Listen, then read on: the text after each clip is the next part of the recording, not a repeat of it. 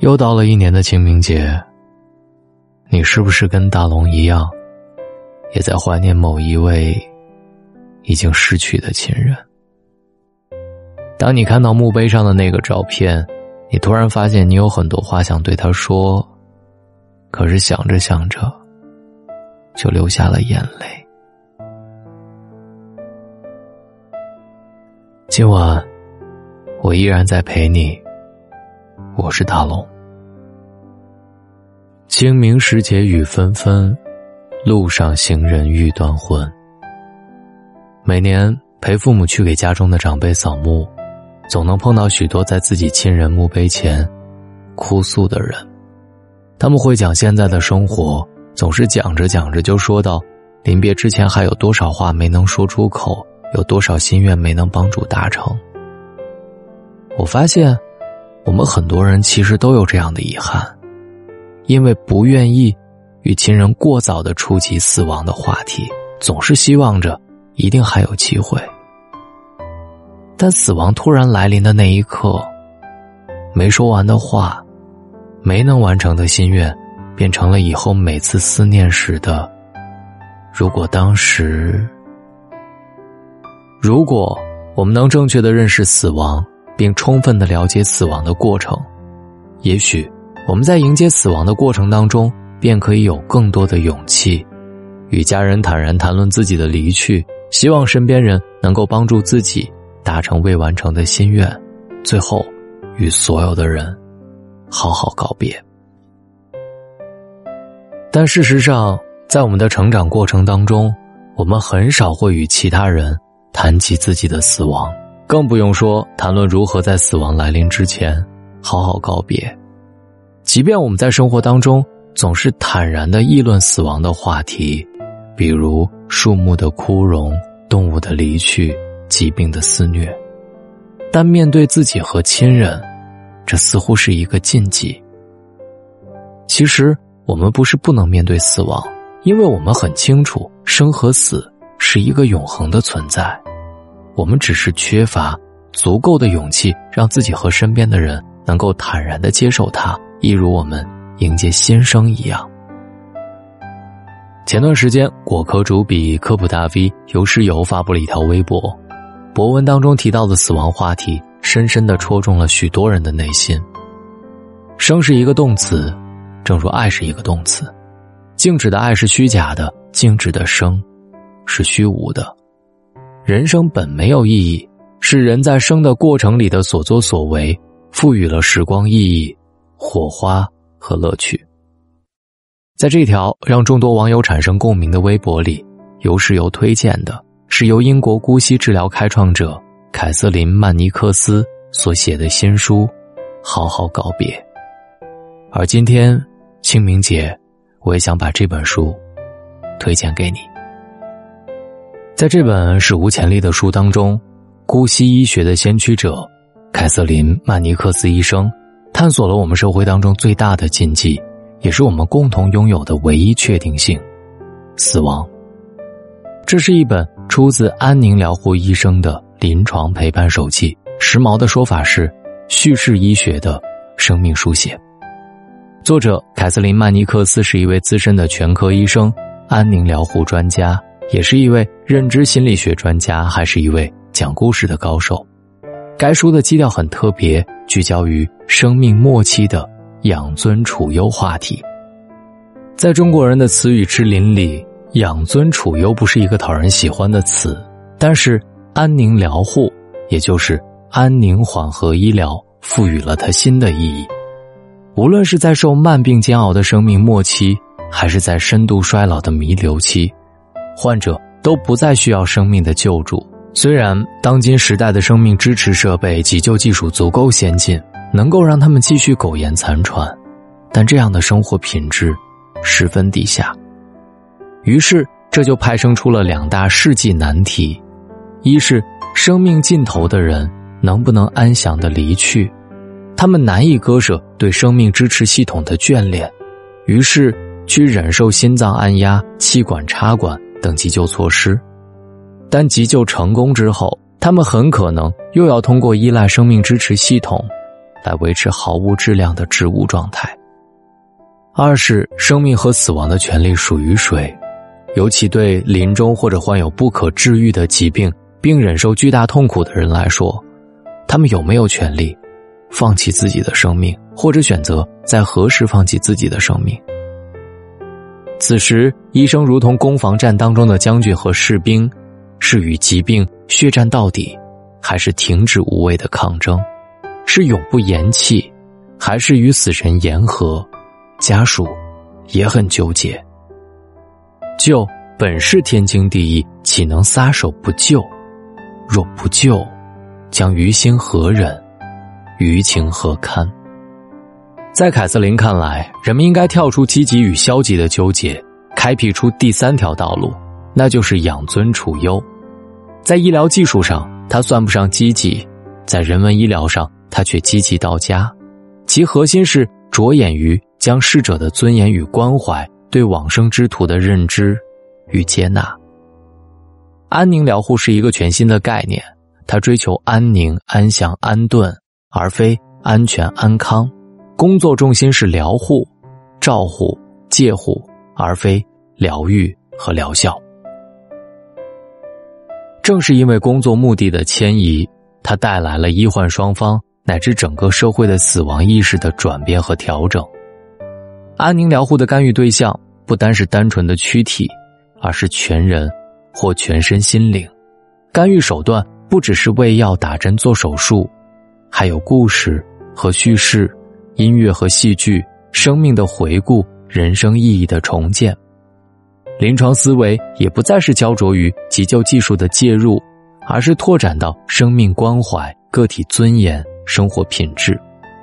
通俗的讲，安宁疗护就是让那些在慢病末期或深度衰老的人能够养尊处优。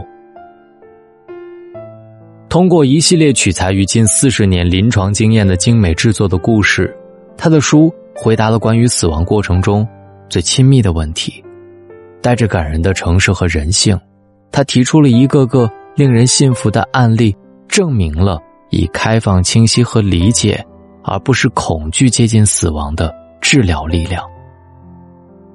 这本书是写给我们所有人的，悲伤和失去亲人的人，疾病和健康的人。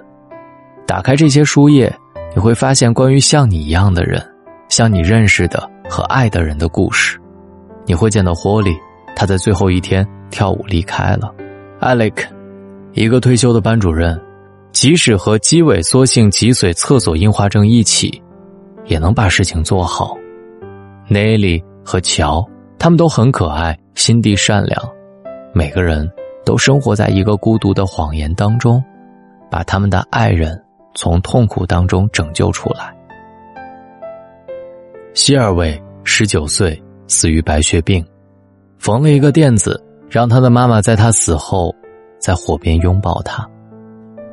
这些只是这本书当中关于正常人正常死亡的三十多个故事当中的四个，他们展示了垂死的人是如何拥抱生活的，不是因为他们与众不同或勇敢，而是因为人类就该这样做。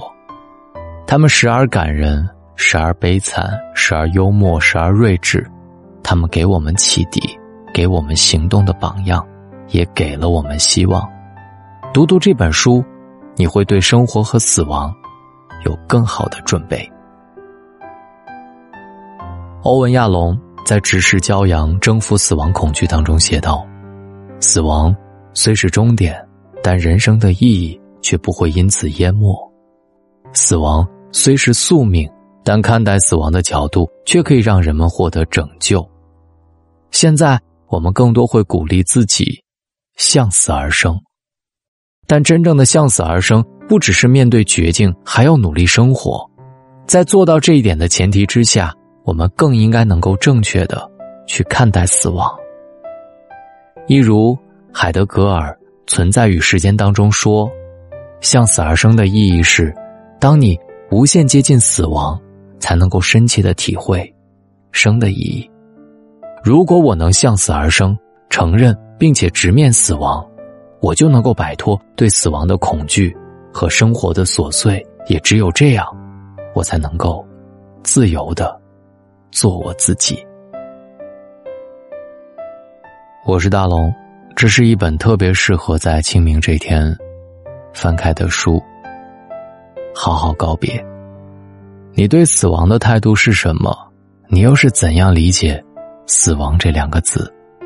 可以在今天页面最下方的留言板里留言给我。我是大龙，用声音陪你。找到我的方式：新浪微博找到大龙，大声说，或者把您的微信慢慢的打开，点开右上角的小加号，添加朋友，最下面的公众号搜索大龙，看到那个穿着白衬衣弹吉他的小哥哥，每周解读两本书给你听。关注大龙，回复读书，这里有大龙解读的一百七十多本书。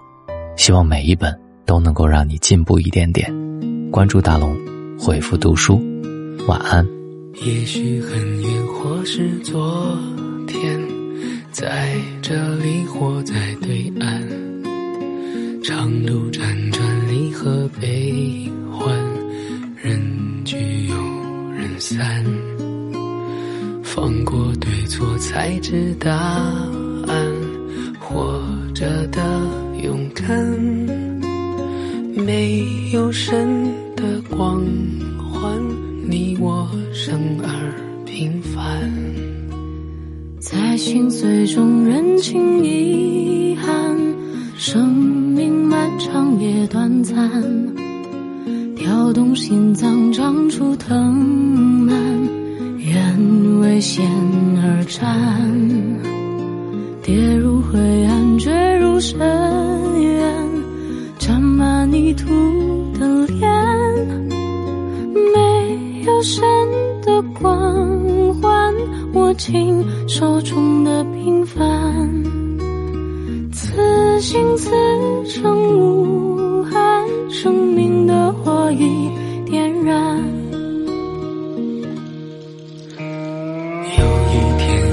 许会走远，也许还能再相见。无论在人群在天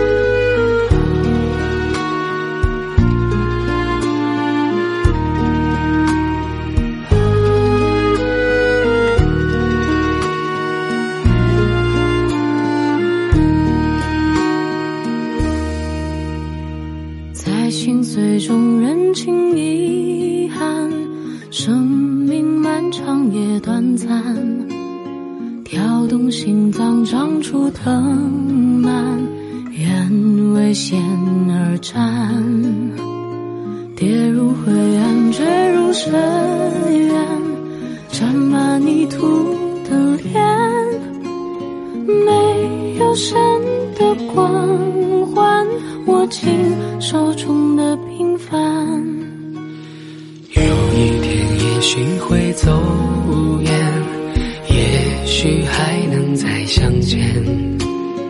无论在人群，在天边，让我再看清你的脸。